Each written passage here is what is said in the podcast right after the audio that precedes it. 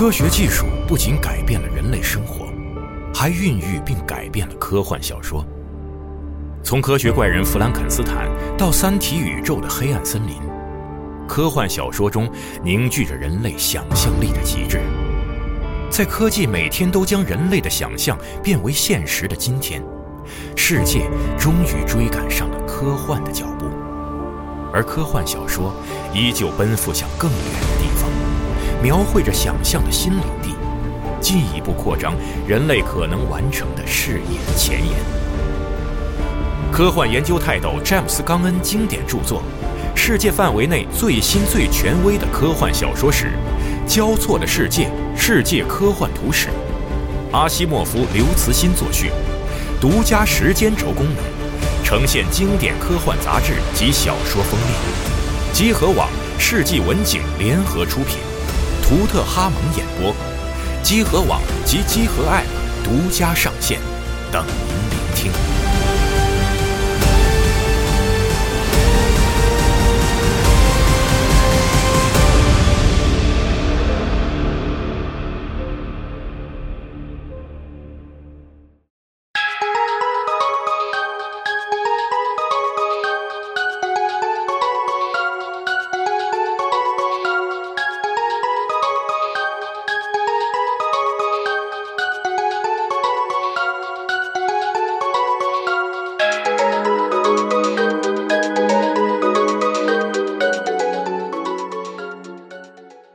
欢迎收听《加丢 Story》节目，我是龙马，我是冰，大家好，我是大巴。上次录好像隔了很久的感觉，也没也没多久，还还行。是啊，我们又回到了《流行之神》二代。对，今天就继续《流星之神二》的故事啊，然后一起来回顾这个《流星之神二》的第一话《雨之梦》。嗯，也是离这个啊，我们传统的这个中元佳节是吧？这个佳节啊，大家都很欢庆的时刻越来越近了。大家都欢庆这个节日是吧？我们这个节目感觉也越来越越对了啊！不知道到中元节的时候应该讲到第几个故事了？也可能就正好讲完了，说不定就看安排了。哦，这给你压力呢，龙马都都设计好的是吗？就是讲到中元节，我我没有设计好啊，这不是说你你来设计吗？就怪我喽？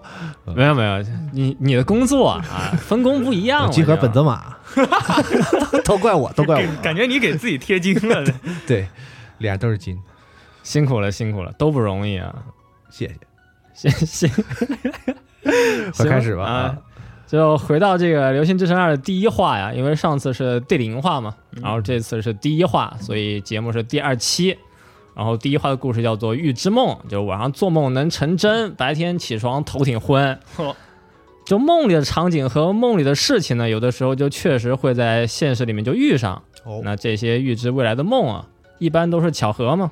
但有些人对这些梦呢，就是比较迷信啊，比较相信。据说在日本呢，至少有这个五万人是比较相信占卜的。对于预知梦、星座占卜、血型占卜。这些东西是非常沉迷啊，深信不疑。这是怎么统计出来的？对我也好奇呢。感觉这个数字，我记得之前做过一个短视频，好，应该是和这个就是英国那边相信这个原力神教的这个人数是相当的。估计也是占卜出来的数据 啊，是这样吗？合情合理嘛，都是一个逻辑体系下面的。但我觉得可能就是现在呀，很多人还是会。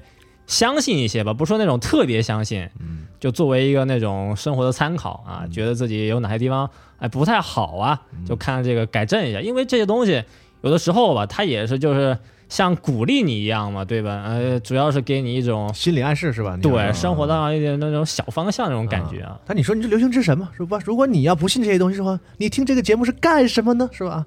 可能就有的人就不信，就一直听，你知道吧？我就不信，看我听到什么时候能信。啊，图一乐，图一乐啊！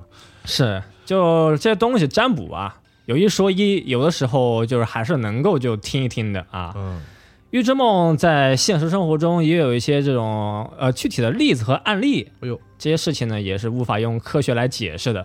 在游戏里就说了这么一个事情，嗯，就说在过去有人梦到他去世的奶奶，奶奶就说呢，呃，今天你上班啊就别坐电车了。这个人呢就觉得有些在意吧。但也没有就今天就不上班，就打电话说，哎，今天我不行了，我要请假，我奶奶跟我说了，别来。呃，他就换了一班这个更早时间的公交电车，啊，哎，到了晚上就回家嘛，就新闻就报道说他平时都坐的那个公交电车啊，就出事故，电车脱轨了，嗯翻了。呃，你要硬说这个亲人托梦，可能大家都不会太相信啊。但是不得不说呢，梦境依然是一个这种充满未知的领域嗯啊，做梦很神秘。回到警视厅地下五楼，今天还是这个风海小木啊，在办公室里聊天，打发打发时间。但戈威就推门进来说：“看大家都没事啊，给你们找了个事，找了个工作来做一做。”找茬是吧？今天戈威带了一个小姑娘，这个小姑娘的名字叫做宫本武，武是这个舞蹈的舞啊，嗯我们之后就叫她小武。对不起，宫本宫本小五啊，啊，笑啥？确实是叫小五吗？啊，是是，小五是有这个深红色的短发，面庞很干净，但是表情很忧郁。小五就说：“今天我是来报案的，说他最近呢就遇上跟踪狂了。”呵，风海说，警视厅楼上有这个专门的这个跟踪狂接待室。格威就说，这个小姑娘就是最开始走了这个正常的流程嘛，老老实实的去报案，说了自己最近的遭遇他是不是应该是跟踪狂受害者接待室啊？对不对？啊，跟跟踪狂接待室啊，稍微稍微有点黑，你是这个意思吗？这这这这确实确实，嗯，专门就接跟踪狂也还行。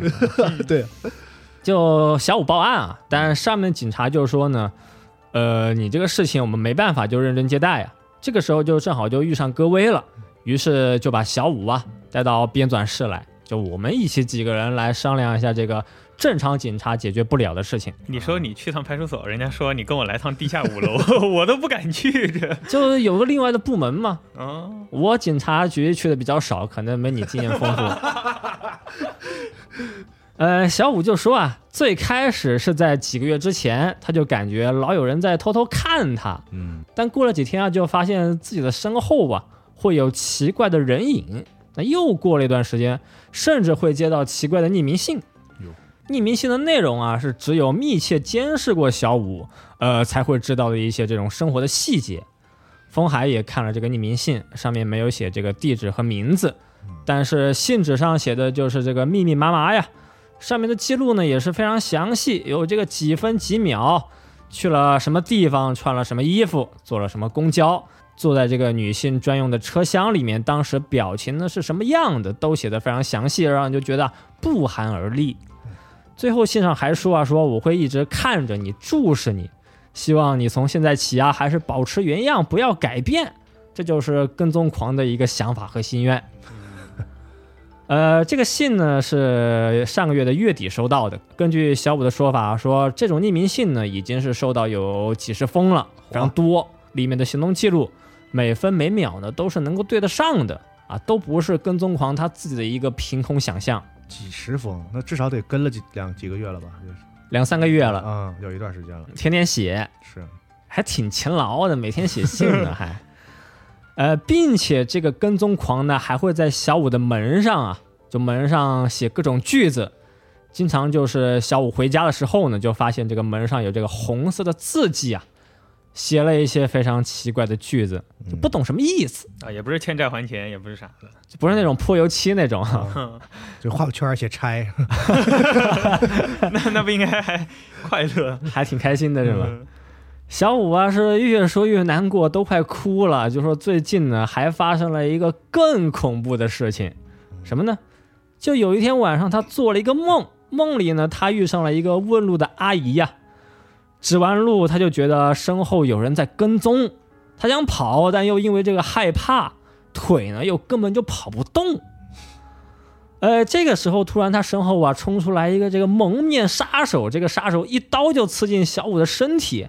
但就在小五临死前，小五呢爆发出了惊人的力量啊，反而是抢到小刀，完成了一波极限反杀哦，四血反杀了。啊！对，之后小五的意识就非常模糊，他最后的一句话居然是叫了一声“爸爸”。小五做完这个梦，又过了几天啊，就是有一天晚上，小五呢就还是和平时一样嘛，就下了班回家嘛，嗯在路上确实就遇上了一个这个问路的阿姨，阿姨和梦里一样，穿了一样的衣服，说了一样的话，就是之前梦里面同样的一个画面。嗯嗯，想到之前的梦，小五是扭头就跑，跑回公寓，就发现门上有几个红色大字，写的是这个“不要做和梦里不一样的事情”。哦，嗯，跟踪狂不但是能够偷窥他的生活啊，还能够知道梦里面的一举一动。哎，小五就觉得，哎呦，这实在是太可怕了，于是赶紧就来报警找警察。我感觉这好像也不是警察能解决的问题了。是，要不领地下五楼了吗？对，嗯，接待处的警察就说嘛，现在你这个情况呀，嗯，就根本没有具体发生的案件吗，是啊，只有发生了这个具体的案件有事件了，他们才能够就认真对待。但是你收到骚扰信和这个在门上写写字儿这个事情，这个确实已经可以可以调查，可以出动了，按道理是啊，是啊，嗯，只能说他们当时遇到几个民警就是不是很负责任，有点糊弄事了。是，嗯，他们就说梦里面的事情他们是管不了的，嗯，没办法嘛，各位就把他带到地下五楼了嘛。也对，反正有部门管嘛，是吧？哎，确实警察局很大。是啊，嗯，宫本武的职业呢是比较特殊，他是这个梦境占卜师，或者说是叫解梦师、占梦师，嚯，就通过梦来占卜运势和未来。所以对于小五来说呢，这个梦啊不仅是反映精神状态，还能够来预测未来。嗯嗯但戈威啊就是听不了占卜，就觉得没道理，不科学嘛，立刻就说。呃，用梦来预测未来呢，绝对就是不可能的啊！我们会干什么，都取决于每个瞬间的我们自己的一个选择和判断。梦呢，确实能够反映出人的一些精神状态呀，这个在科学上都是有证据的、有说明的，在心理画像上呢也是有运用的，但也是仅仅就作为这个判断人精神状态的这个方法之一嗯啊、并不特别，也不奇怪。比如说这个梦到自己被杀呀，是有科学解释的，呃，是表明自己的欲望还没有被满足。嗯这种欲望原本都是一直都埋藏在心底，但是在梦境里面呢，呃，就被自我给反映出来啊，于是就会做一个这个呃自己被杀的一个梦。嗯，嗯，小五呢听到这些解释就很激动啊，说我的梦占卜啊，我的解梦可不是你就说的这种很普通的啊。嗯小五就说啊，他不是用梦来分析，而是他的这个梦呢，就是能够来预测未来的。而梦里发生的事情呢，都是未来能够确定发生的一些事情，就是所谓的这个预知梦啊就是他本人的这个梦是有这个特点的，是这意思。啊。对，哦，他自己的这个梦就比较神奇了啊。他有有一种体质是吗？就是这种什么梦占梦师什么的体质，就是他有这个特异功能，特异功能，就是能做梦预知未来，是吧？对，哦，感觉到这个地下五楼就是自投罗网了，来，小五在小时候呢，就一直能够做这个预知梦。后来呢，因为遇上了一个比较特殊的事件，就失去了预知梦的能力。现在他长大了，做了这个占卜师，反而是通过客人的一个梦境啊，就进行一个比较科学的分析和解梦了。就是小时候比较特殊，长大了反而就不突出了。哎，不有好多人说小小孩通灵啊什么的吗？嗯，可能有些人就是相反就不一样啊、可能就是有些人呢就是正常就长大了。哦，呃，不是每个人都和毕老师一样，我没有啊，我没有。从小到大都比较特殊啊，不一样。占卜的讨论呢，先放到一边。针对跟踪狂，小木呢就先提出一个建议啊，就先说我们先对小五进行一个保护吧，啊，嗯先把小五先送回家。嗯，小五住的地方呢是一个高级公寓，公寓楼是有一些这种欧式风格，比较受当地的一些女孩子、女性的喜欢。嗯公寓的管理员是一位中年男子，名字叫做曾我哲治，哲是哲学的哲，治呢是治疗的治。我们之后我都把这一位叫做管理员叔叔啊，叔叔。那你把名字叫那么细干啥？你又不叫，你又不用，直接管他叔叔啊就可以了是。气人啊！介绍一下啊，叔叔看上去就和小五的关系很好啊。今天看小五回家了，就问啊，今天你怎么回来这么晚啊？怎么最近还没有谈男朋友啊？打不打算结婚呀？管着嘛，身后怎么有警察呀？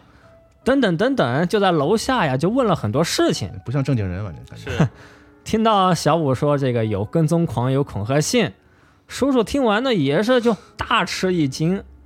小五就说啊，这个管理员叔叔是他的姨父，哦，就是他妈妈姐妹的丈夫。嗯，呃，叔叔在居委会呢也是会长，哦在这个小街上呢也是很有人望。小五的母亲和管理员叔叔的妻子就是孪生姐妹，现在呢、哦就是小五的爸爸也和这个叔叔啊关系很好，两家人呢都是一直有来往的。哦，小五现在呢能够一个人住在这个公寓里呢，也是因为有这个叔叔在，所以家里面就同意啊，说你这个小五搬到这个有亲戚的地方呢，还是比较安全的啊，就让你搬了。叔叔平时也是比较关心小五啊，经常跟他说，就是你要小心男人，坐电车呢去这个坐这个女性专用的这个车厢，平时呢也是要小心陌生人。来到小五的房间啊，小五的房间不大，但是有一个比较整齐的书架，书架上也是放了各种占卜的和这个心理学的书籍，可以看出来呢，小五平时也是在认真学习。嗯，书架上还有一个玩具熊，看上去有一些破旧吧，但可能呢，其中也是有他自己过去的一些回忆。嗯，在墙上还有一张照片，照片上是两个少女啊拿着网球拍颁奖的一个画面，两个小姑娘长得都很像，像是双胞胎，但其实呢，就其实左边是小五啊，右边是她的表妹，叫做若菜。哎，这表妹是不是就是那个叔叔的女儿啊？啊，对了，哦啊，猜到了啊。嗯，小五呢，从家里就拿出来一些这个恐吓信和照片，照片里都是这个门上的照片啊，都是这个红色的血色文字。跟踪狂呢是非常勤快，差不多两天就要来送一封信，抽空呢还得上门，就在门上啊就写一些比较吓人的句子。小五就说呢，之前没有和管理员叔叔说，原因呢就是有原因了。首先第一个就是不想让他爸爸知道啊，他的爸爸就是比较严格了，嗯，而且爸爸和叔叔关系也是很好。如果知道有跟踪狂，那肯定就让小五回家了，就不让他自己在外面住了。嗯，但现在呢，小五就是不想回家，就是想要一个人呢独立生活。那他爸爸知道了，第一反应不应该是怪这个叔叔没 看管好吗？就这个那有点没道理啊。就这个公寓让陌生人随便进来了。哦，你这么说也对。哦，从这个工作角度来来入手是吗？嗯，嗯，之后我们也有解释啊。反正小五呢，就和这个毕老师不一样。毕老师从小可能就很早就在外闯荡了，小五可能小时候还是就待在家里比较溺爱啊。家里严格。对，小五还说啊，最近他这个摆摊占卜的时候呢，每次都会遇上一个奇怪的男性客人。这个男客人每次来呀，不说自己的事情，反而就是不断去问小五他自己的一些过去和回忆。呃，最后聊完呢，风海就有一个建议啊，说从明天开始呢，我们就对小五进行一个贴身保护，每天呢就在公寓的周围进行一个轮班的监视。嚯。他们几个人也是没事干嘛，是嗯。闲，看出来了。开车回到警视厅啊，路上戈威就分析说，小五之前不是说嘛，他说坐电车嘛，都坐这个女性专用车厢，但犯人的恐吓信里面呢也有写到这一段啊，那么有可能犯人肯定就在小五的身边进行一个观察和偷窥，那么从这点来来想来切入，犯人其实是有可能就是女性嘛啊啊，或者说这些信呢都是小五自己写的，存在一个自导自演的可能性嚯，嗯，因为他在女性车厢的事儿，他也看得到，是吧？啊。对，看得到，那总不可能就是男扮女装吧，特意去坐这个车厢吧？你这么一说，还是有可能。突然又逻逻逻辑思考了。女装大佬嘛，嗯，小木就说呢，像小五这样的妹妹呀，她肯定不会说谎。又来了。哎，但戈威听了就很生气啊，说我们办案首先是要讲究这个客观、科学和分析，是，你别老老看面相来这一套啊。但风海一路走来啊，他很多案件都是有个人情绪的，并且这些个人情绪还有这个感情和印象呢，这些感性的东西啊，对他的办案和调查呢，都是有很多帮助的。真的吗？沉默了。对对是，嗯，风海他自己觉得吗，对他自己觉得是啊，不一定是你觉得。嗯，是是是，时间到了第二天啊，小木前往小五的公寓，就开始进行一个埋伏监视了。风海呢就在办公室先查一查资料啊，看看手头上还有什么线索。而小五的门上呢，曾经被这个红色颜料写过这么几句话呀。第一句是闭上眼睛，塞住耳朵；第二句是不要唤醒过去的亡灵；嗯，第三句话呢是我会一直注视你；第四句话呀是不要做和梦里不一样的事情。哦，嗯，接着风海也来到小五的公寓。今天白天呢，小五是没出门，也没人找他。呃，小五平时呢都是上午出门去上班打工，下午呢就会出门占卜。但由于现在是有跟踪狂了嘛，所以从昨天起啊，他白天打工上班就不去了，白天就在家休息睡觉啊，玩电脑。下午呢，这个占卜啊，他还是想要去做的，还是想要去摆摊。他是不是也可以网络占卜啊？试试？这个可能过去的故事还没到那么发达时候，年代不允许啊。嗯，整个公寓楼的设计呢是有七层，然后有两个电梯，安全出口从外面是打不开的，也就是说啊，一定要从大门进入，然后坐电梯才能到达一个公寓的内部啊。经过大门呢，就一定会经过这个管理员室，但是这个管理员叔叔叔叔他平时也有很多杂物，呃，他现在呢也是独居啊。所以大门的出入有的时候也是盯不住的。嗯，公寓也是没请多余的人啊。现在呢，又是到了小五这个摆摊占卜的时间，小五也是换了一身工作服啊，衣服有一些吉普赛风格，有一些异国他乡的风格。嗯，手上拿了一个大提箱，箱子里面有一些这个折叠桌椅，还有一些工作道具。小五摆摊的地方呢，在离公寓不远的一个车站的路口。呃，但是摆了好几个小时啊，也是没有什么就是来占卜的客人。天渐渐就黑了，总算来了一个男性客人。这个人一出现，小五的表情立刻就变了啊，就是之前提到的那个奇怪的男性客人。哦，这个男人看上去有三十多岁，快四十了吧。衣服穿的比较随意啊，表情有些凶狠，就不像是那种呃来看一看、瞧一瞧的占卜的客人。这个男人还是和以前一样啊，就是让小五就说一说小时候的事情，说一说自己的悲伤经历。呃，你是有什么重要的人去世了、死了，卷进了一些什么奇怪的事件，就是让小五啊说一些这些过去的回忆。但是聊着聊着，这个男人突然就站起来，就大吼大叫啊，说不要缠着我，说一个小孩的怨灵就在他的身边。男人还问小五说，应该你也能看见，但小五就说，哎，我确实就是什么都没看到啊，也没有什么奇怪的感觉。这个时候，男人就突然开始狂奔，呃，风海和戈威啊也是一路尾随，追到一个破旧的公寓，男人就没了踪迹。在小公寓的门口啊，写了一个名字，叫做野上和志。估计男人就是跑回家里，野上和志呢就是他的名字。嗯嗯。又过了一天，风海和小木呢就继续在小五的公寓进行一个埋伏。今天呢，风海啊就遇上了小五的爸爸，他的爸爸名字叫做宫本笃。宫本爸爸身材不高啊，有些微胖，但是表情是比较威严。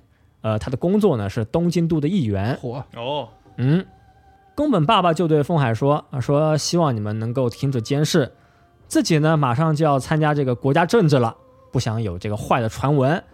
自己呢，而且是马上要升官了，妻子和女儿啊也会过上一些更好的生活啊。哦，难怪就是对他家庭管理很严格。嗯，虽然宫本爸爸脾气很大呀，但还是比较听女儿的话。小五想要自己出去住啊，还是就让他自己出去住了。小五不想结婚啊，宫本爸爸也没办法，就这么一个女儿，只能是自己啊多介绍几个啊，看他能不能挑上。嗯，但风海就觉得宫本爸爸不想把小五带回家呢，肯定还有一些其他的原因啊。虽然只是一种感觉，现在也是没有证据。宫本爸爸说自己没有仇人，最后还威胁风海呀、说我在警察圈也是有很多朋友，认识很多人。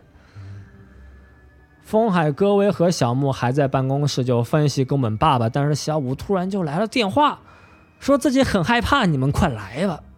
风海他们就赶紧来到小五的公寓，正好就遇上管理员叔叔。叔叔手里拿了一个黑色的塑料袋呀，袋子里面是两个被切得很碎的、很惨的呃小猫的尸体。哦，嗯，这个猫的尸体呢是放在小五家的门口啊，在小五的门上又出现了新的文字，写的是“下一个就是你哦，”，轮到你了这。电视剧是吗？房间里，小五呢还收到一个新的恐吓信啊。这次信里面就说，在梦里就看见小五的面前有这个小鸟、小猫、小狗等等等等一些动物的尸体，还说小五小时候呢养的小鸟啊死得很惨，还问这个小鸟的坟墓呢它还在不在。小五就说信上写的梦呢，嗯，写的这些东西确实是他晚上做的一个梦啊。但信里面写的这个养鸟呢，小五说他自己爸妈呢从小是不让他养这个小动物的。嗯，嗯，这是跟踪狂他写错的一个地方。哟，嗯，小五就回忆当时的情况，就是说，首先是在投报口就发现了这封信，读完信打开房门就发现了这个小猫的尸体。看到尸体之后呢，小五就是浑身无力坐在地上。叔叔听见小五的惨叫啊，就赶紧跑过来，然后呢，小五就打电话给了风海。门口管理员叔叔还在清理一些这个尸体的痕迹，他左手拿抹布在用力的清理啊，左手拿抹布算是一个小细节啊。叔叔就说，当时他正好呢是在电梯上啊，听见小五的惨叫呢，就看见小五呆坐在这个门前，呃，叔叔向小五搭话，然后呢就把小五送回房间。在叔叔的房间里面有这个老款的监视器，监视器就是比较老了，只能够录两个钟头。格威打开监视器，查询两个小时内的记录，显示器上就出现了小五门口的一个走廊的画面。嗯，在一个小时前呢，小五的门口上呢是没有被写字的，但是到下一个时间段，屏幕上就突然蓝屏了，没有画面，但是啊，好像又能听见女孩的笑声，非常诡异啊，还挺吓人的。就在嘿嘿嘿那么那么笑啊。嗨嗨嗨，你这个串了，看抖音啊，你这是。之后这个诡异的事情结束了，画面恢复了，再出现的就是收拾尸体的这个叔叔的画面了。哦，最关键的地方没拍到啊，各位是反复操作都没用，呃，就是没有大家最想看的那个最关键的犯人的一个行动记录。风海这时候就想呀，小五说开门才看见猫的尸体吗？那应该是坐在房间里面。但叔叔说小五呢是坐在门前，呃，可能就是在房间外面。风海就觉得不对了，是不是案件呢又复杂了呀啊，又过了一天，风海他们三个人来到医院就找人见医生啊，美女法医是不人见，他也是前作里面代表科学的一个角色啊，知识比较渊博，工作很优秀，呃，经常呢会给风海呀提供一些呃很有用的信息和意见。风海今天过来呢，就把小五的事情给说了一遍，就问呢有没有可能就是不同的人做一样的梦。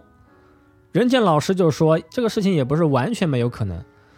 弗洛伊德就说过嘛，人有两种意识，就是意识与无意识。在清醒的时候呢，意识的世界会放大，无意识的世界会被压制；但是睡觉的时候，无意识会变强，意识呢就会减弱。嗯，呃，睡觉的时候啊，无意识的愿望和想法呢，就会通过梦的形式来表现，这就是弗洛伊德认为的一个梦的本质。嗯，那么根据概率，只要是有相同的欲望，可能就会有类似的梦境。啊，比如说马上怪物猎人要卖了吗？要发售了吗？啊，做梦打电动是吧？啊，对，太想玩了，我们三个人就做了一个梦里打怪猎的梦啊，那还能联机是 吧？我们三个人联机是吧？太牛逼了！预知梦是不科学的，恐吓性的内容呢，有可能是小五自己说过，跟踪狂利用一些方法和手段吧，偷听了小五的聊天，或者是他平时对话呀，这跟踪狂呢都有监听了，然后悄悄就记录下来，写在信里。师部老师的分析，各位也是比较认同啊，他们两个想法是比较一致的。随后，风海和戈威又来到大学。风海呢就想找他的好大哥，民俗学者雾溪水民，就想听一听他好大哥的一些意见。今天研究室里面是有这个雾溪水民和建功幽香。听完事情的来龙去脉呀，雾溪大哥就分析，有强迫观念的人呢，心理状态是会比较相似的，会比较接近。那么，强迫观念是什么呢？简单来说啊，就是让你必须按照一定的要求去做一些事情。那如果不这么做，就会有一些不好的结果。这种观念和想法呢，就会对人的思维逻辑啊进行一些改变。有强迫观念的人呢，心理状态会比较接近，会感到恐惧，会觉得不安。呃，想要有相同的梦境呢，呃，那么只要对心理状态进行一些诱导，比如说就是梦里面被人追赶的时候啊。你不能回头，回头了就会死。听了这个话的人，把这个话呢当做一种心理负担，比较相信的话，就会成为大脑中的一种强迫观念。嗯，无意识的就会被恐惧束缚。那么当他睡觉做梦的时候呀，就无意识的就很容易就出现一个呃被人追赶的一个画面和这个梦境。嗯，呃，换一个说法啊，就是我们小时候经常会做一个这个在考场考试的梦。是，也是差不多的一个理由和原因嘛，因为就老担心、老想嘛，就日有所思，夜有所梦了啊。从大学回到警视厅，风海和戈薇啊又借了一些这个反窃听的设备，拿了设备又来到小五的公寓、小五的家，果然在小五平时的这个折叠桌的缝隙里面发现了一个窃听器。哦，嗯。小五还说，他平时会和朋友就打电话聊天，电话里面呢也说过自己晚上做的一些梦是什么样的啊。之前也提到这个女性的这个专用车厢。现在我们知道啊，跟踪狂呢，他就算没有上过电车啊，没有这个变成这个女装大佬，也能够知道大概的情况啊。到目前呢，案件算是有了一些啊比较具体的进展。今天晚上呢，是风海呀，他来负责公寓的监视。风海躺在车里面半睡半醒的时候啊，就发现周围的路灯全都灭了。嚯！有个小女孩，她突然爬到了这个车窗上面。我靠！小女孩的眼眶一片漆黑，她就对风海说：“说风海呀，可算是找到你了。”噩梦惊醒，风还是浑身一哆嗦。但是今天的夜晚呢，也没有其他一些更怪的一些事情发生，算是比较和平、比较宁静了。但到了白天，管理员叔叔突然在公寓门口啊，就抓住了一个小青年小伙子。这个小伙子呢，在公寓面前是晃来晃去，摇头晃脑。呃，叔叔就觉得这个小伙子是非常可疑的。嗯，小伙子说啊，自己叫草壁太一，今天他来找朋友，朋友的名字叫做宫本武。那么这个太一啊，看上去也是和小五的年龄也是比较接近。太医的外貌啊是眉清目秀，穿了一个这个紫色的毛衣，和这个 P 五里面女神异闻录五里面那个小画家呀喜多川佑介就长得有点像哦啊，就确实是发型也比较像。太医说他小时候呢是搬家去了国外呀，最近才回来，回来呢就是想见一见这个过去自己的朋友，说自己三个月前呢也搬到这附近，呃也是正好就是一个人独居，各种问题太医都能够回答。英文呢也是说的比较流畅啊，确实是去过外国了，查的还挺仔细 啊。对，就英文对话了，确实证明太医呢在外国是生活了、学习了，不是在这个宿舍里就打游戏呀。啊，证明是这个事儿是吗？就这意思。太一说他其实最近呢都在联系小五，也找到了小五的老家，问了小五的爸爸，但对方呢他爸爸就不说，哎，没办法，小五就通过学校过去学校的一些资料。知道了小五住的大概的位置，但刚刚给小五打电话呀，也是没人接，现在就是比较尴尬吧，没办法，就自己过来。呃，小五昨天呢，家里面才发现窃听器嘛，现在肯定对接电话呢有一些心理负担了，有些害怕了。嗯，不接电话也是比较正常啊。风海他们都觉得太医，嗯，还是比较正常的，没什么问题呀。带太医上楼，小五呢也是一眼就认出来太医。确实呢，他们以前是好朋友。呃，在太医和小五的闲聊中呢，大家又知道了几个新的信息，有几个新的事情。第一是太医和小五在小时候确实还有一个玩伴，嗯，小女孩的名字叫做若菜。第二，若菜呢是叔叔的女儿，也就是之前说到小五和若菜是表姐妹嘛，嗯，并且小五和若菜呢长得还很像，一般人几乎看不出来有什么不一样。第三，太一和小五在聊天的过程中呢，太一说了一些自己和若菜发生的事情，但是小五就说：“呃，说太一你记错了，是太一和小五是我们两个人之间的一些事情。”哎呦，哦嗯，就两个人的信息呢有一些不一样，回忆呢有一些不同步。第四呢是小时候太一搬到外国啊，若菜呢就因为某个事件就去世了。第五就是现在呢，太一还是比较喜欢小五，关系基本上就是到了这个朋友以上就差一步的这么一个程度。哦，嗯，导致若菜去世的案件就被称为 GOF 连续杀人案。GOF 是这个 Jack of the Flower。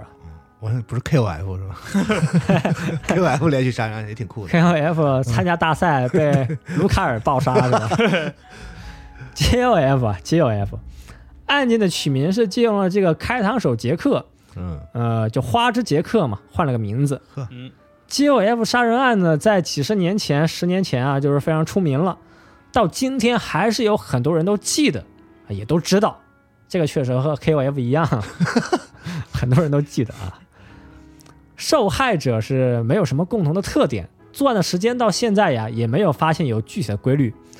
但凶手在受害人的身上会留下一个比较特殊的印记，这个印记啊，会把受害人的眼球给取走，哦，在眼眶里插一枝花，由此得名 Jack of the Flower。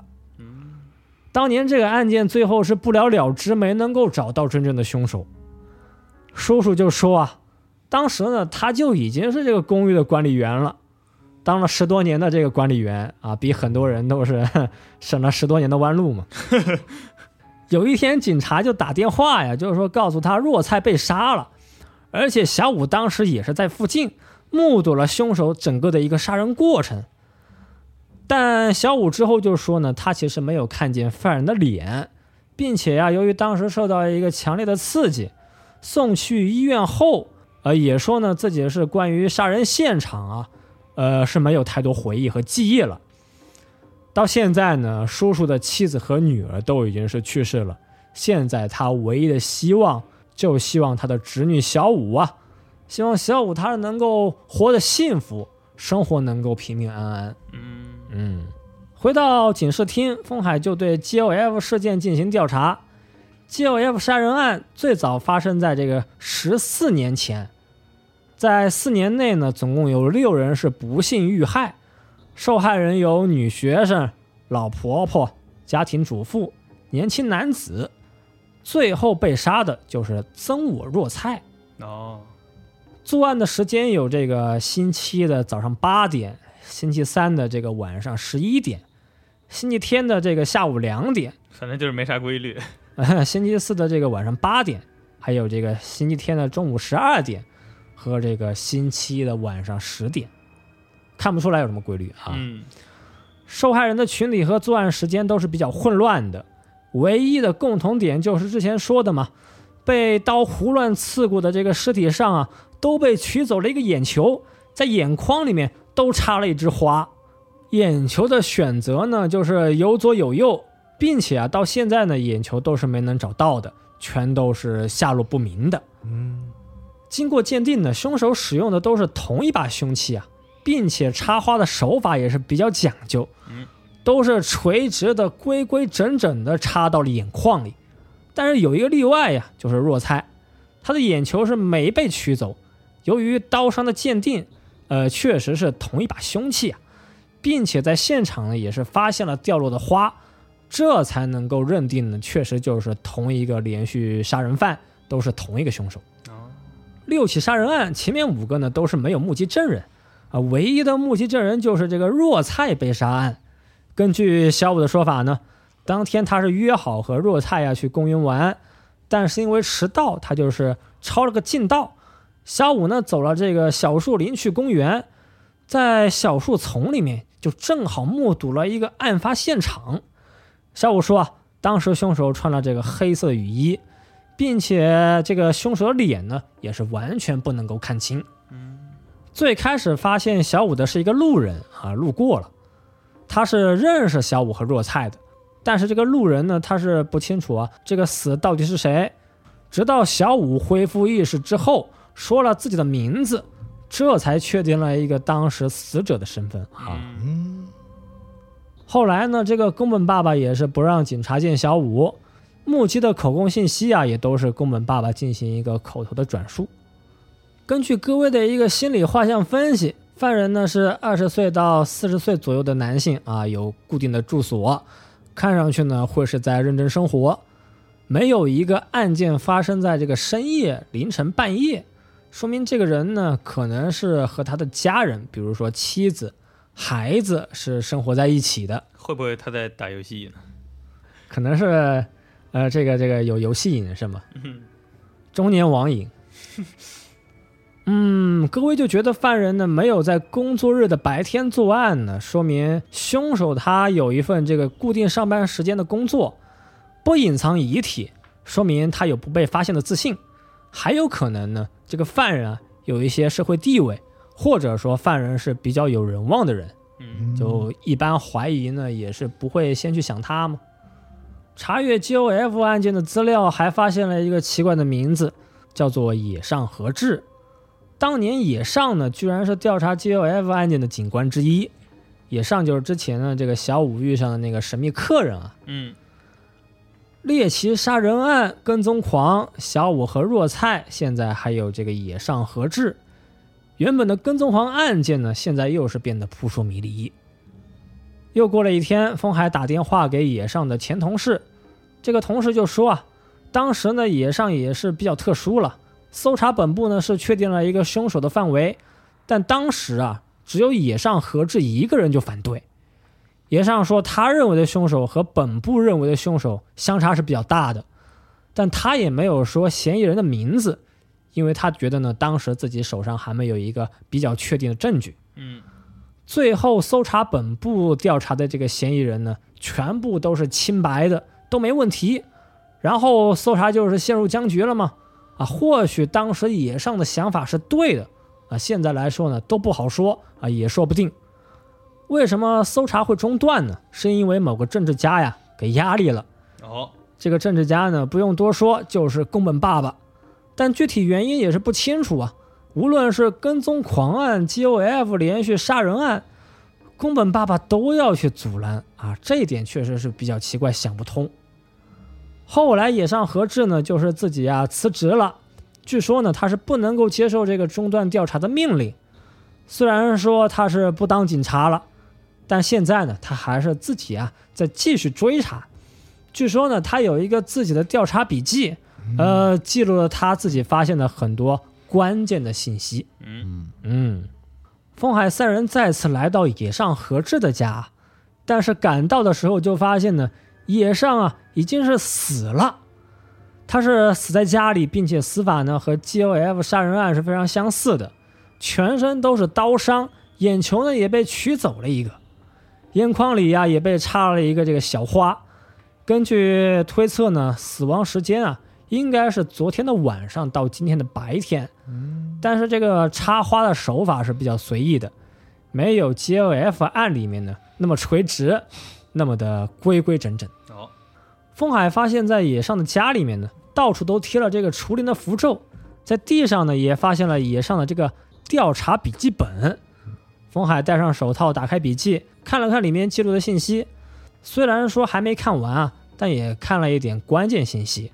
呃，第一是有很多当年这个小动物被虐杀的新闻，有一些这个新闻简报。第二，有一些小五的行动记录，比如说这个几点几分出门，几点几分下班，嗯，这些东西在笔记本里面都是有的。现在风海他们就觉得基本上就能够确定嘛，这个野上和志啊，就是最近在骚扰小五的跟踪狂。随后警察也是赶到现场啊，调查笔记呢还没看完，就已经是赶紧就放回原地了。走出警察局呢，也是到了一个深夜半夜，但风海他们还是就去了小五的公寓，就和小五说啊，野上呢已经是被杀了，野上呢应该就是之前的这个跟踪狂，虽然不知道凶手是谁，嗯，但小五啊，暂时你是应该能够放心了啊，跟踪狂呢死了。嗯，根据目前的状况，风海就觉得小五身边的怪事，比如说匿名信、猫的尸体，可能不全是野上做的。其中野上做的一些事情呢，他的目的可能是让小五啊，就取回 GOF 案的一些记忆啊。毕竟这么多年来嘛，野上他的目的就是想破案嘛。嗯嗯嗯，但小五身边的怪事，包括门上的这个血色文字啊，都是给小五呢去营造一种心理压力，不让小五去回忆过去。风海觉得事情到现在其实没那么简单，这个案件还没结束，还没完。果不其然，又过了几天，小五啊，他又打电话说这个跟踪狂啊，又又又又出现了啊。风海、戈威和小木来到小五家，发现呢，这里还有这个叔叔和宫本爸爸。嗯，爸爸这个时候声音就非常大，对着警察呀就狂骂。今天小五回家也就发现家里面非常乱，有人故意呢就潜入小五家里面，就是翻箱倒柜，但是东西没丢。嗯，他们就觉得呀，应该还是跟踪狂的一个手段和手法。嗯今天呢，小五也是特地就问了野上当时是怎么死的。当得知野上是和 GOF 这个案件同款的死法之后啊，小五也是突然就觉得非常痛苦，说这个杀手啊一定还会来啊，也还会就把他也给带走。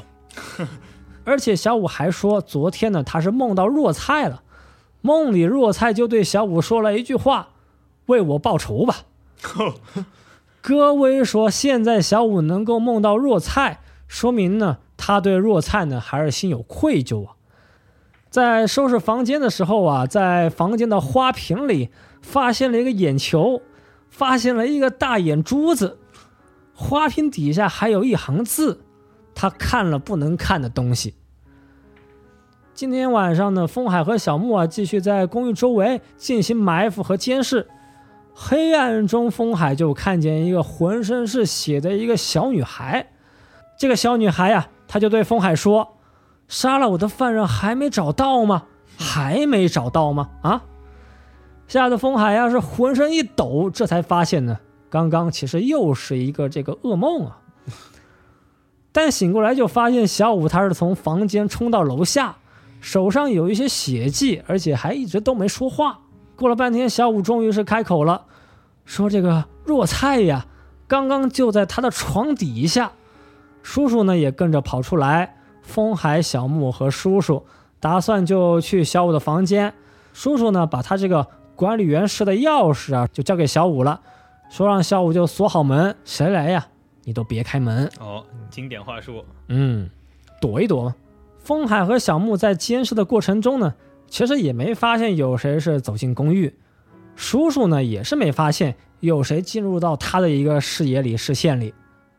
在小五房间里没有发现有人，但是在床底下呀，就发现有小鸟的尸体。小鸟死的非常凄惨，不是被刀杀死的呀，而是像呢被人是用手给扭死、捏死的。哦，就那个 EVA 初号机是那抓住朱星那感觉是吧？联想力丰富了啊。回到管理员室，小五就说啊，说梦里若菜又出现了。若菜梦里就问小五，说还没找到吗？啊，杀了我的犯人是到现在还没找到吗？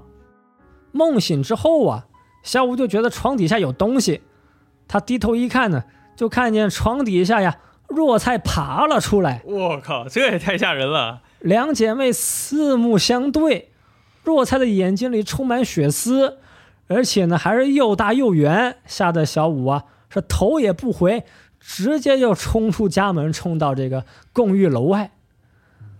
大半夜呀，你床底下钻出来一个女的啊，我觉得大家应该是都挺害怕的。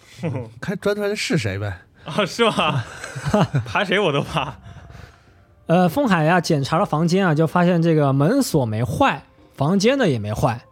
到底是有人潜入小五家里呀、还是小五呢是由于这个噩梦啊，由于恐惧产生了一个幻觉，并且风海做的噩梦啊也和小五他是几乎一样的。嗯，这又是为什么呢？嗯，又是有什么暗示呢？今天白天结束之前，这个小五房间里不是找到一个大眼珠子吗？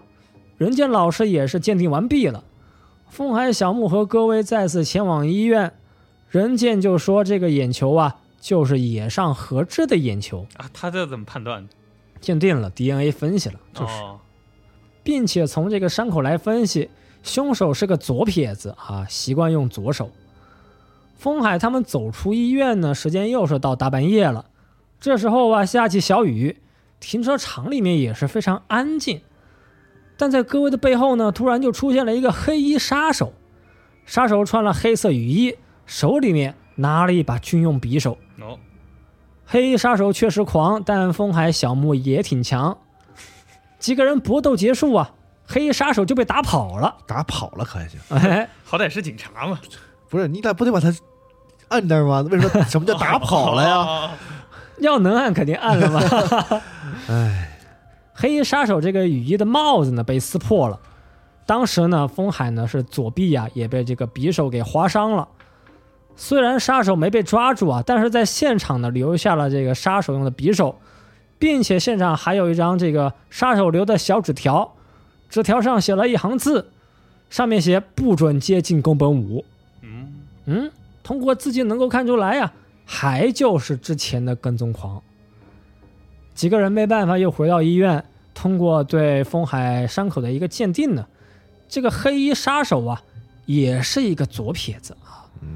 嗯，现在风海、小木和戈薇赶紧就来到小五的公寓，因为袭击他们的跟踪狂呢，可能还是会来找小五的。嗯，刚刚走进公寓啊，就发现叔叔呢是洗了澡，到了小五的房间，发现小五呢也是刚刚洗了澡、洗了头发，把刚刚的经历告诉小五之后呢，小五说他之前啊就梦到过风海、小木和戈薇遭遇袭击，并且这个风海呀、是受了伤的，受伤的地方应该是左臂，他怎么不早点告诉他们呢？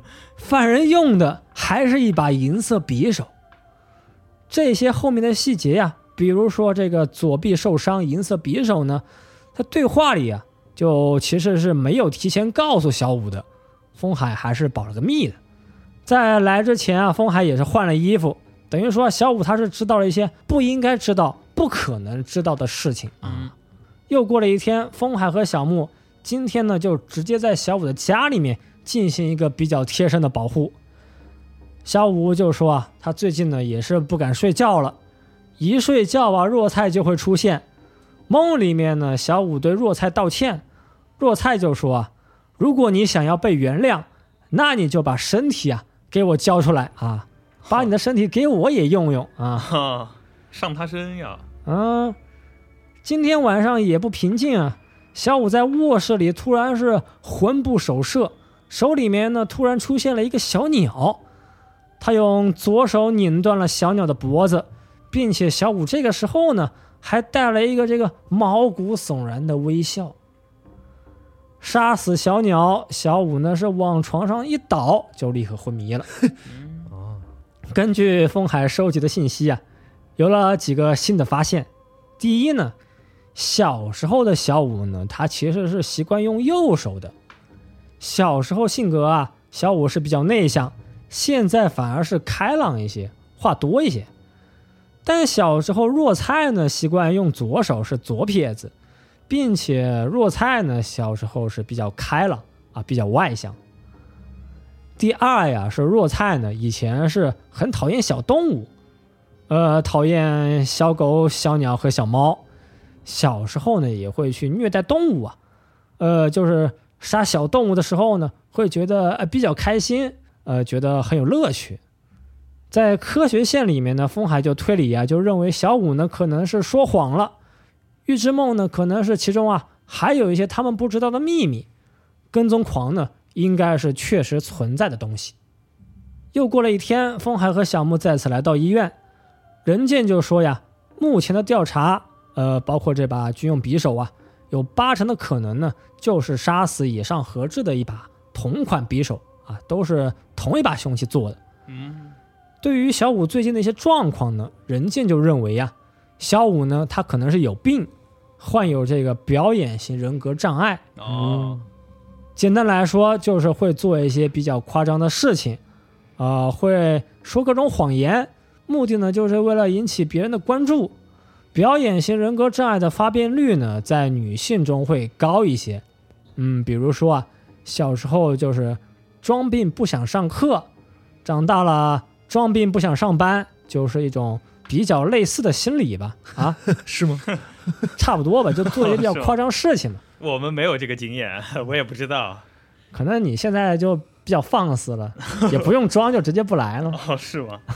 反正这个人格障碍吧，就是过去有这个比较大的心理压力，有强迫观念，长期的缺少亲情和爱情呢，都可能会导致这个表演型人格障碍。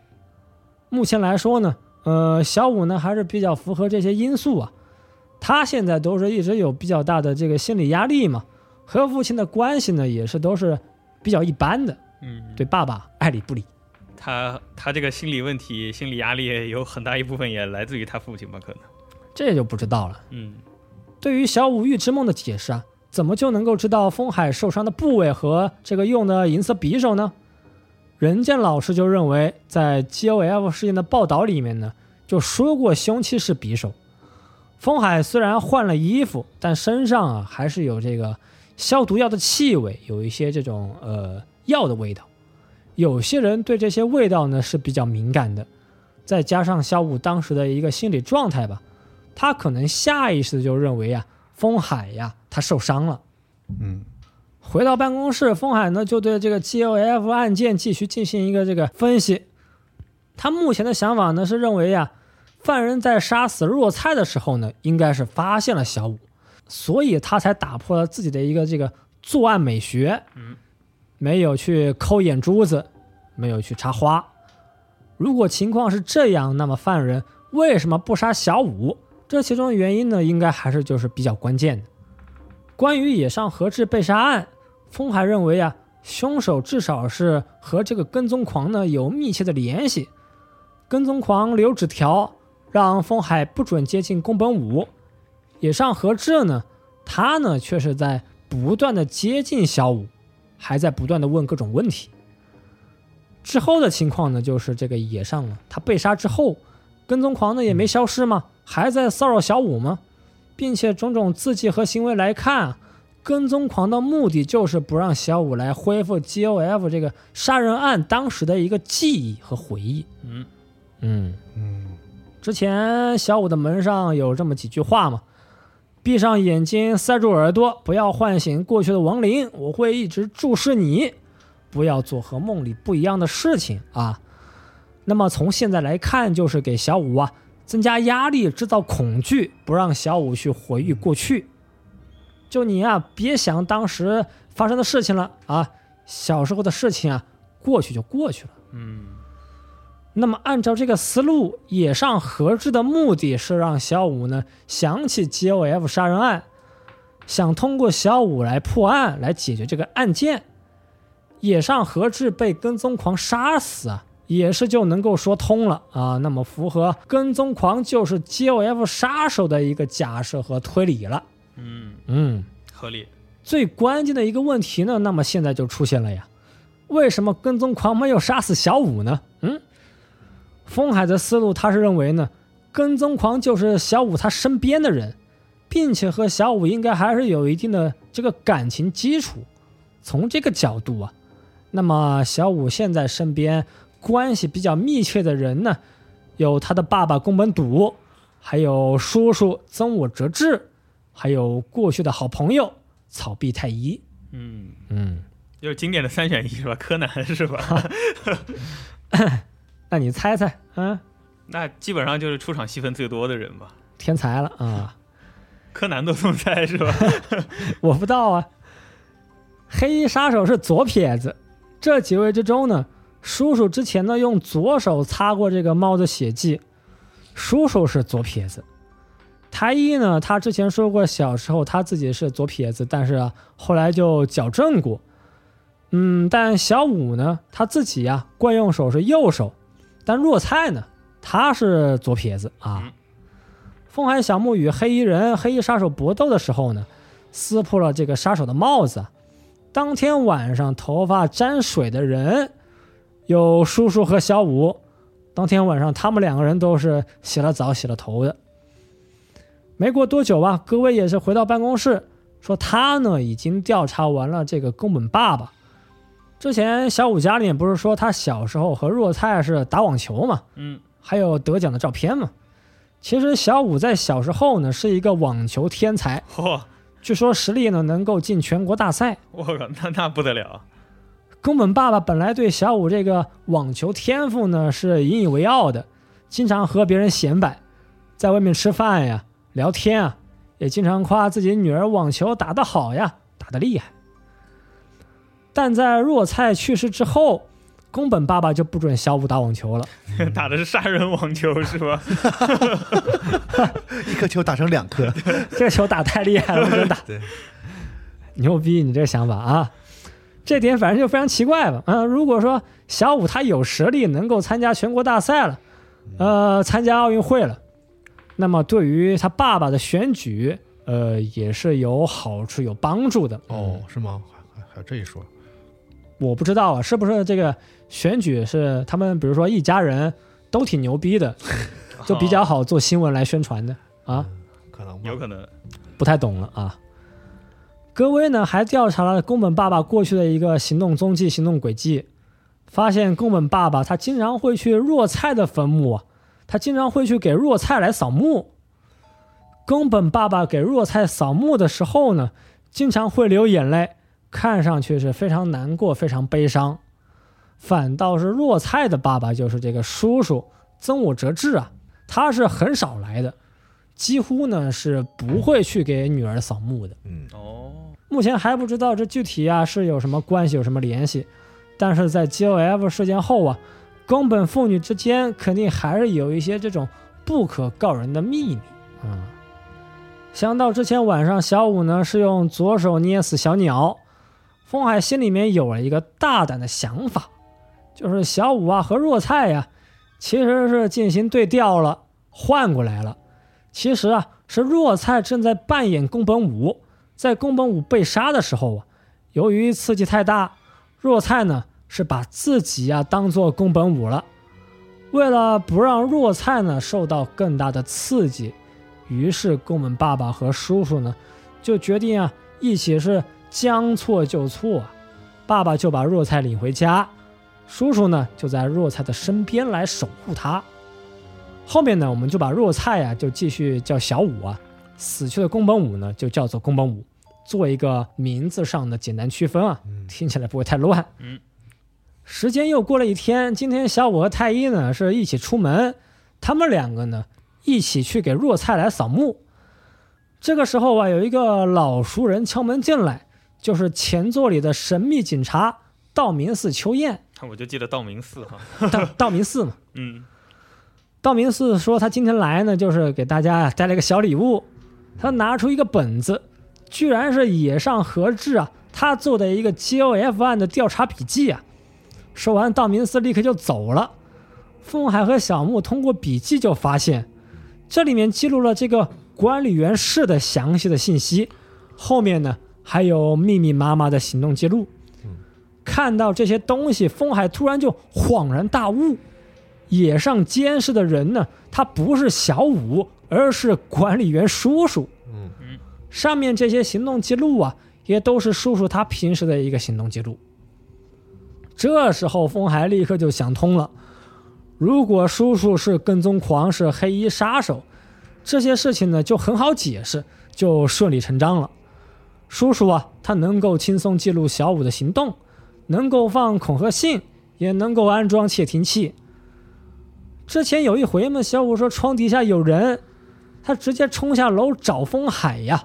当时叔叔呢也是跟着跑出来，呃，风海就发现当时叔叔呢是把管理员室的钥匙交给小五。如果叔叔他是从自己房间跑出来的，那么他的房间啊就是这个管理员室，那应该是不会锁的嘛。啊嗯，当时就是比较紧张嘛，赶紧就出来了。现在锁了，可能就是有一些问题了。嗯，叔叔啊，叔叔撒谎了。叔叔不对劲了。叔叔他自己说是一直在看这个监控摄像头。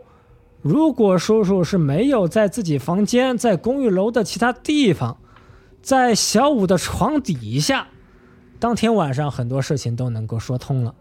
感觉呀，最后一块拼图啊就找到了。这个时候就要找毛利小五郎去给他打针了，是吧？有拼图了吗？就得打针了，是吧？啊，G O F 事件的最后呢，叔叔杀死的不是别人，就是宫本武。我们一直当做小五的人呢，其实就是弱菜。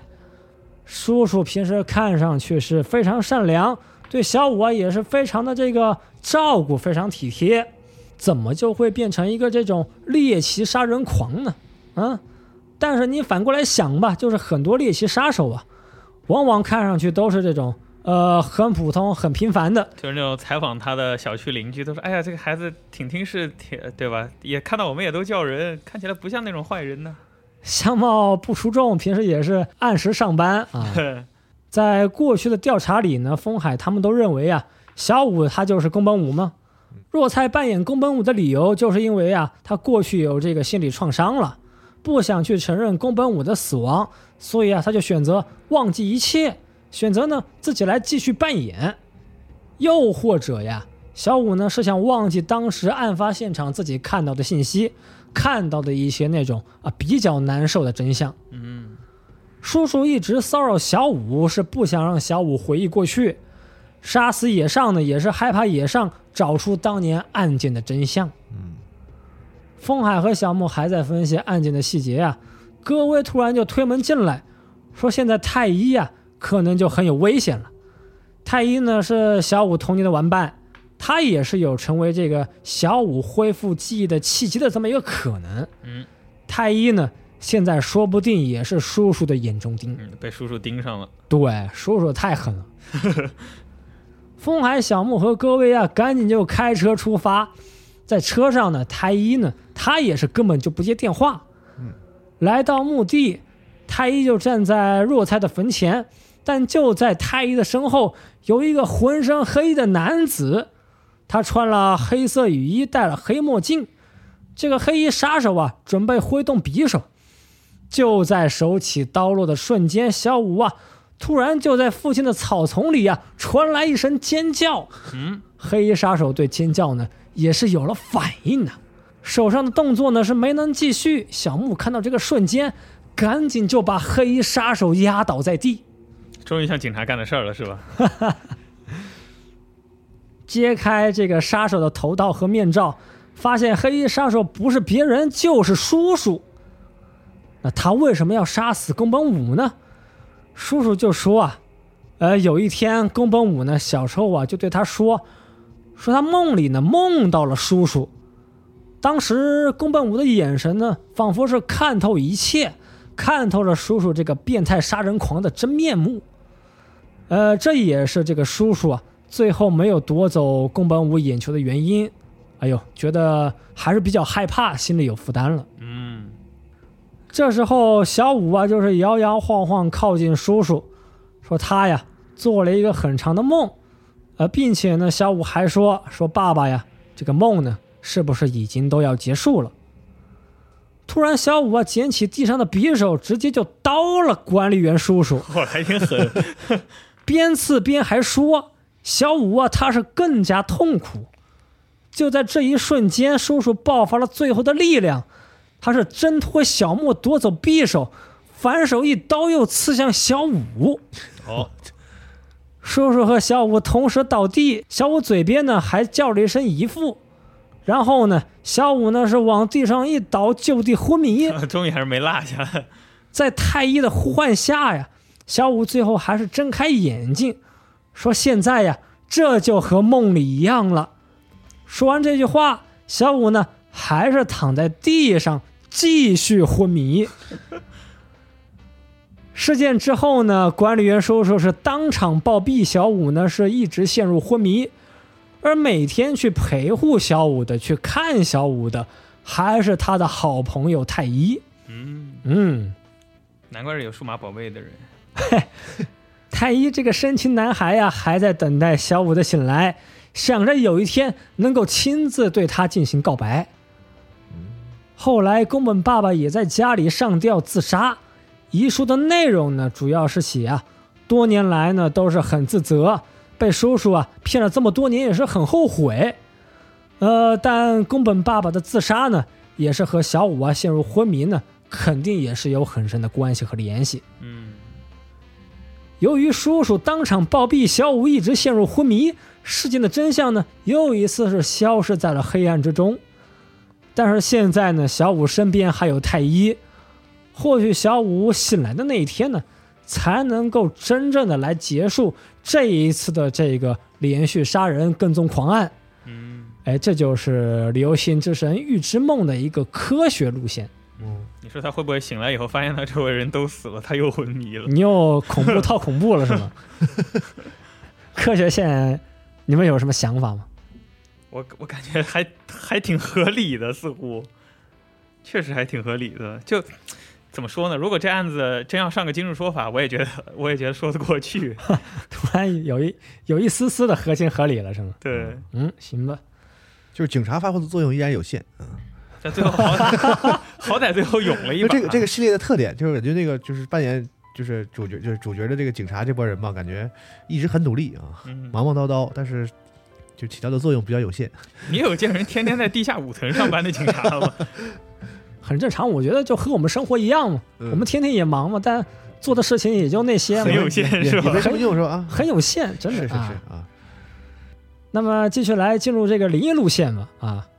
科学路线和灵异路线的分歧点呢，主要是根据小五杀死小鸟之后，风海进行的一个思考和推理。在灵异路线里呢，风海就认为啊，小五呢是拥有预知梦的能力，证据呢就是他能够精准的说出风海被杀手袭击的一个细节和经过，并且在晚上杀死小鸟的小五啊，也仿佛是被什么东西附身了。风海想到之前若菜很讨厌小动物，会虐待小动物，他就觉得是若菜呀附身小五了。这一连串案件有很多不科学的点，风海就觉得这个时候呢，还是需要一些这种超自然的一些视野。这一天，风海和小木继续在办公室来分析资料，还是道明寺秋彦突然出现。不过这一次，道明寺拿出的东西啊，不是野上的笔记，是一堆这个呃很奇怪的照片。这些照片呢是野上房间的照片，野上的房间里面到处都是符咒，房间里面呢还有十字架，还撒了盐，东 驱魔呢？东西方结合了，疗效好。在野上的床上啊，还刻了一行小字：“绝对不能睡觉。”风海立刻就想到啊，野上身边的他之前遭遇的，会不会有可能就是若菜的亡灵？之前风海也是看到过嘛，就是那个浑身是血的少女。嗯，到了深夜，戈薇再次出现啊，就说他自己呢有了一个想法和结论，说跟踪狂案都是小五的一个自导自演。各位就认为呢，之前发生的事情啊，比如说被人跟踪，有人在床底下，等等等等吧，啊，都没有一个切实的证据。是之前的物证，比如说恐吓信、门上写的字、小动物的尸体，还有窃听器，嗯，这些东西呢，小五啊自己是能够准备的，都是能够自己来摆好方位的，都摆拍啊。一面之词是吧？缺少对缺少旁证。嗯，并且杀死野上的凶手也是小五。小五这么做的目的呀、是因为他有这个表演型的人格障碍，为了引起注目，所以就虚构了跟踪狂。这样小五呢就能够获得身边人的同情啊。杀死野上和之啊，就是因为小五就是当年的这个 GOF 案的连续杀人凶手哦，啊，不管有没有道理，反正这就是戈威的推理。风海呀就觉得戈薇这次说的不是很有道理啊。风海认为呢，小五这个预知梦能力失去的原因，是因为 GOF 杀人案后啊，死去的若菜呢就附身小五了，哦，影响了他的这个超能力，影响他大脑的思考了。呃，最近的一些事情呢，无论是行为还是记忆啊，也都能看出来嘛。若菜会操纵小五的身体，但是若菜控制身体的时候呢，小五他本人还是有一些意识的，知道自己在干嘛，但是就是不能控制。嗯，呃，那么若菜操纵小五去杀死野上，这个猜想还是有一定可能性的，不好说，说不定。如果若菜的亡灵真的存在，风海认为呢，若菜的目的啊，就是向当年 GOF 杀人案的这个杀人狂报仇啊，谁都别想好，杀人呢就别想跑。时间又过了一天，今天呢还是小五啊要和太一一起去给若菜扫个墓。但在若菜扫墓之前，小五说自己要先回一趟老家，先去见一见自己的父母。还是同样的时间，同样的地点啊。这个风海还在办公室里面，大脑高速运转，又有了几个新的关键突破。第一，风海认为叔叔呢就是杀人凶手，证据呢就是之前这个科学线里面呢发现的一些这个蛛丝马迹啊。嗯，就晚上呃来来去去那些呃就不去重复说了。当年 GOF 杀人案的真凶，最后杀死若菜的应该就是叔叔。嗯，第二呢，就是若菜的亡灵啊，确实附身了小五。若菜呢会控制小五的身体，若菜呢其实是有意识的，知道这个事情，但其实呢到现在呀也是没有办法改变这个事实。嗯，格威就说啊，现在对管理员叔叔最有威胁的、最碍事的人呢，其实就是小五啊。我们得赶紧去到小五身边，搞不好小五现在呢可能就会有生命危险。嗯，要被灭口了。嗯，根据之前的信息啊，小五不是要去回老家吗？打了好几个电话给宫本爸爸，爸爸都没接电话呀，就老家没人接电话了。嗯，车上格威就说，跟踪狂事件呢都是小五的自导自演，呃，但 GOF 杀人案的凶手呢确实就是叔叔。今天他是又仔细思考了一遍啊，想通了，想通了。几个人开车前往宫本家，已经能够看到大门了。就离宫本家几百米的时候啊，就看见小五的身后有一个这个黑色的人影。就在紧要关头，开车的小木啊，突然来了一脚急刹车。他说他看见前面呢有一个小姑娘突然穿过，呃，但车里面不是还有风海和戈威吗？他们俩都说什么都没看见。突然呢，在风海背后啊传出来一个诡异的声音，突然是有一个小女孩的声音说：“不要阻止我，如果继续阻止我呢，就会把你们也都杀死。”这个时候，汽车无法启动，车门也无法打开，并且路边的电线杆呢还突然倒了下来。电线杆正好命中风海他们的汽车，就在电线杆要砸坏汽车的瞬间啊，小木用尽全身的力气。他踢开车门，还把风海和戈威都拉了出来。风海、小木和戈威现在是头也不回冲进宫本家。这个时候啊，宫本大宅非常安静，透露出来一种诡异的气息啊。嗯，再往房间里走了几步，就发现了这个浑身是血的宫本爸爸宫本笃。这个时候呢，他的一个眼球啊已经被取走了。宫本爸爸最后一句话。说是总算见到小五了。说完呢，宫本爸爸是往地上一倒，当场暴毙。这个比当场昏迷还要严重。是说完最后一句话就结束生命了。风海小木继续往里走，发现里面的屋子啊，小五正在和这个黑衣杀手进行一个对峙。小五这个时候啊，脸上带着这个纯真又残忍的笑容，说：“爸爸真是好久不见了。”黑衣杀手呢，发出了这个叔叔的声音啊，说你到底是谁？到底是什么东西？小五就说：“哎，就是我呀，我就是我，你都知道。”哼风海赶紧就说：“小五，你赶紧住手！叔叔呢，我们会来逮捕。”小五这个时候就回了一句话，说：“不要来阻止我了。”这个声音听完，风海就发现和刚刚汽车里的那个声音呢，是完全一样。并且听完这句话，风海和小木他们的身体全都不能动，全都不受操控。小五对叔叔说：“爸爸十年不见了，当年杀若菜的时候啊，姨父你一定很兴奋吧？爸爸呀，你很喜欢我吧？”小五这个时候表情瞬息万变，两个人格是交替出现。叔叔这个时候呀是非常害怕，他选择呢再次拿起匕首，又刺进小五的胸口。小五呢中了一刀，但是表情呢还是没有变化呀。说你又把我给杀了。说完呢，小五抢走匕首，这回呢就轮到小五动手，回合制还是反手一刀啊！这回小五拿着匕首来回突刺，叔叔呢也是往地上一倒，当场暴毙。就在这一刻，小五说了一句话：“若菜呀，这就和梦里一样了。”话说完，小五呢也是往地上一倒，就地昏迷。哦，噩梦到此结束，结局还是非常残酷，和之前一样，小五还是在医院昏迷，太医呢还是每天都去陪护。